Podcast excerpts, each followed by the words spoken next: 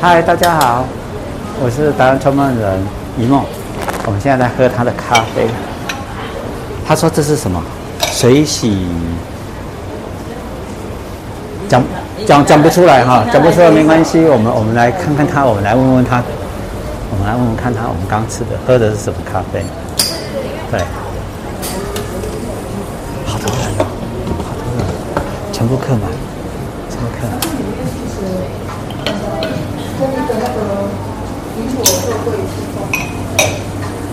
嗨，嘉诚好，你在 Hello，煮咖啡？对，现在在帮客人做他们的咖啡。好。我好奇，我想请教一下，我们刚刚喝的那个叫约什么？耶加雪菲，也加学水洗的，对不对对，那是用那个红西湖咖啡煮的。 ？OK，那我现在做的是意式咖啡。 OK，那意式咖啡它就需要靠机器来萃取。那我们换老板。对，嗯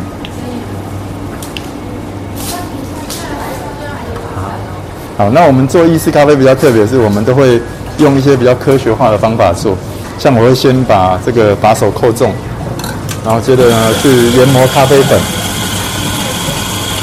咖啡要好喝，现磨很重要。那磨完之后呢，我们就回来看一下我用了多少公克的粉，然后接着呢，为了要让这些粉磨下来哈、随机的粉让它变得更均匀，所以我们会用一个别针稍微把它摇晃一下，搅拌均匀，让粗细粉能够更均匀。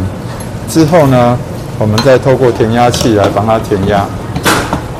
填压之后，你就发现它是完整平面。哇，好漂亮！哎，对，接着我们就会在冲煮咖啡。那冲煮的过程呢，一样我们会透过磅秤，连冲煮都要放秤，对，我们都会称一下说大概，哎，留下来的秒数啦、它的重量啊，是不是符合我们的预期？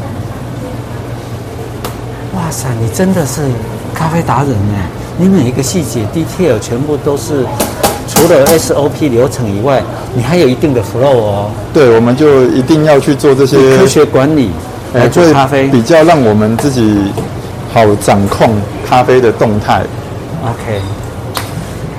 好所以看起来短短的一杯咖啡，小小的，其实您整个那个流程是跟一般市面上的咖啡完全不一样。呃、也也蛮多人现在这样做的啊，所以现在这个做法应该蛮普遍的。是那刚开始的时候确实这样做的人不多，是对，这样做有什么好处？这样做就是方便这个初学者，他比较容易进入状况，是学习会比较快。是然后接下来就是靠这些数字搭配经验值，好一杯一杯的去累积经验值，他就知道说，哎，这个数据搭配这样的口感，或是这样的流状，它是是能够做出一杯品质稳定的咖啡。好，那也就是说，如果我们有十八个人来喝咖啡，我带了十八个老板来喝咖啡，是从第一个到最后一杯十八第十八杯，其实品质 quality 是完全一模一样的。会很接近，对，如果没有什么意外，会很接近。所以大家喝下来的时候都是那种顶级的感觉，对不对？对，我们这倒是你的特色。倒不是说一定要有 SOP 啊，就是我们希望的是消费者的体验能够一致。如果你 OK 今天来是这样的感觉，是是很好的。是可是我明天来如果没有透过这个好的管理方法，是我可能明天来的感觉会有落差。是但我们不希望做出落差，我们希望客人来每一次体验都是很像、很接近的，所以才会有这样的制作流程出来。那我终于懂了，你跟我们的呃另外一个达人牛爸爸牛肉面的达人牛爸爸一样，是他所有的他说他第一碗到第十八碗端出来是一模一样的感觉，你今天来吃跟一年后来吃是一样的，对对，对因不为对？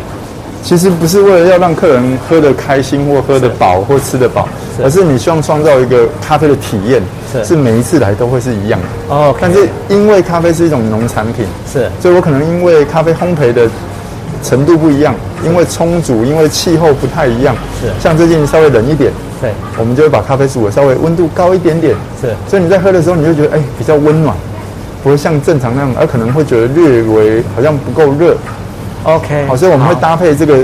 气候啦，搭配这个时令，去调整一下我们咖啡，是不管是烘焙，不管是冲煮是，它让你每一次的体验呢都是一样的之外，才会有一点点小惊喜。是是对啊、我们今天学到一件事情，包括你看一下，我们现在外面在下雨，对啊其实连嘉诚哦，连这个小地方都注意到。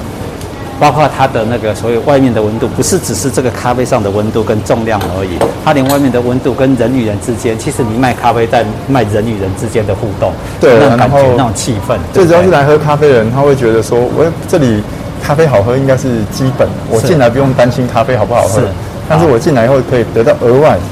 是温度，人的温度。不对对，好，那我们今天很谢谢你哦，谢谢今天好，OK，好，拜拜。谢谢。